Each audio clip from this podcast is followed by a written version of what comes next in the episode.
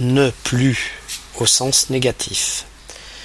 Quand plus est suivi d'une consonne, le S devient muet. Il n'a plus de temps. Il n'a plus de parents. Quand plus est suivi d'une voyelle, la liaison devient facultative et dépend du niveau de langue. La forme plus soutenue requérant la liaison.